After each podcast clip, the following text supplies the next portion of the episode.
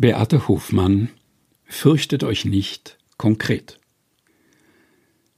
Furchtlos, aufrecht und unaufgeregt steht sie da, inmitten einer riesigen Menschenmenge, die an jenem Freitag vor dem Brandenburger Tor für mehr Engagement im Klimaschutz protestiert.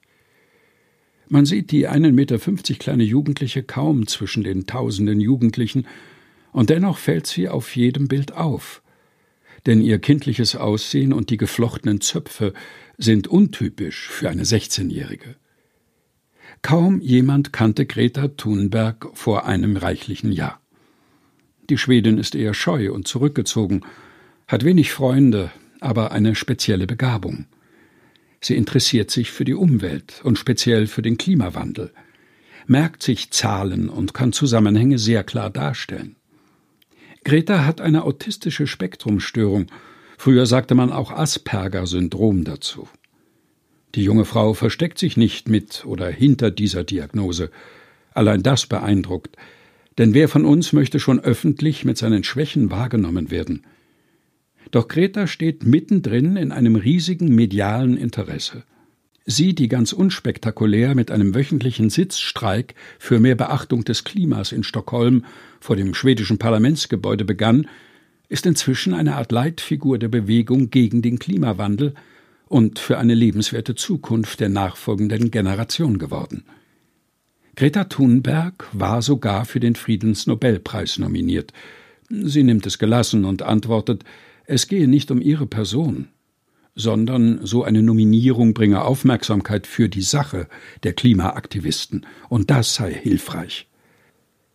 Kein Wunder polarisiert die junge Frau, aber es ist erstaunlich, wie verletzend und respektlos viele Kritiker öffentlich über sie herziehen. Ich finde es beachtlich, wie sie damit umgeht. Auf Facebook schreibt Greta im Herbst 2019 Ich habe Asperger. Und das bedeutet, dass ich manchmal ein wenig anders bin als die Norm. Doch unter den richtigen Umständen ist es eine Superkraft, anders zu sein. Und darüber hinaus sagt sie, wenn dich Kritiker wegen deines Aussehens und Besonderheiten angreifen, heißt das, dass ihnen nichts mehr anderes übrig bleibt. Und dann weißt du, du gewinnst.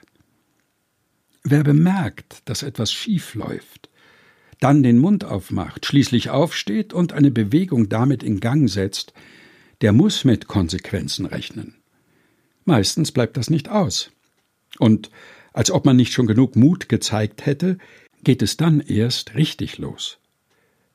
So ähnlich muss es auch Mose empfunden haben, als er nach langer kräfteraubender Auseinandersetzung mit dem Pharao das Volk der Hebräer aus Ägypten führt und diese mit bittersten Vorwürfen reagieren, als sich die Lage durch die Verfolgung der Ägypter zuspitzt. Doch Mose begegnet den Menschen damals und uns heute im biblischen Text als Fels in der Brandung, als Mutmacher und Haltgeber, als glaubend vertrauender Mann.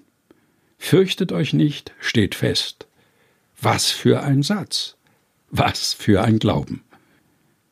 Bis heute ist die Geschichte des Auszugs aus Ägypten eine der ganz großen Erzählungen des Glaubens, eine Kerngeschichte des Volkes Israel. Man könnte sagen, sie ist eine Signature Story, eine Geschichte, die das Innerste berührt und die mit ihrer ganzen Dramatik immer neuen Mut generiert. Daran kann jeder anknüpfen, sich erinnern und trösten. Fürchtet euch nicht, steht fest. Glaubende Menschen ziehen Kraft aus der Vorstellung, dass sie von Gott begleitet oder geleitet werden und nicht allein stehen. Ich kenne Greta Thunberg nicht persönlich und habe keine Ahnung, woher diese junge Frau ihre Beharrlichkeit und Furchtlosigkeit nimmt. Aber es muss eine größere Sache sein, die sie zu der ihren macht, denn sie sagt, ich habe einen Sinn in einer Welt gefunden, die so vielen Menschen manchmal sinnlos erscheint. Wer den Sinn in seinem Tun sieht, der fürchtet sich nicht.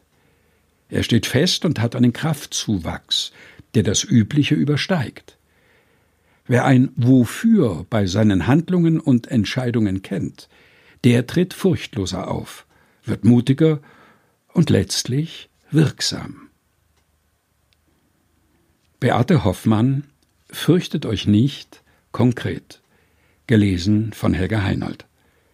Aus dem Buch Zuversicht Sieben Wochen ohne Pessimismus. Herausgegeben von Susanne Breit-Kessler, erschienen in der Edition Chrismon.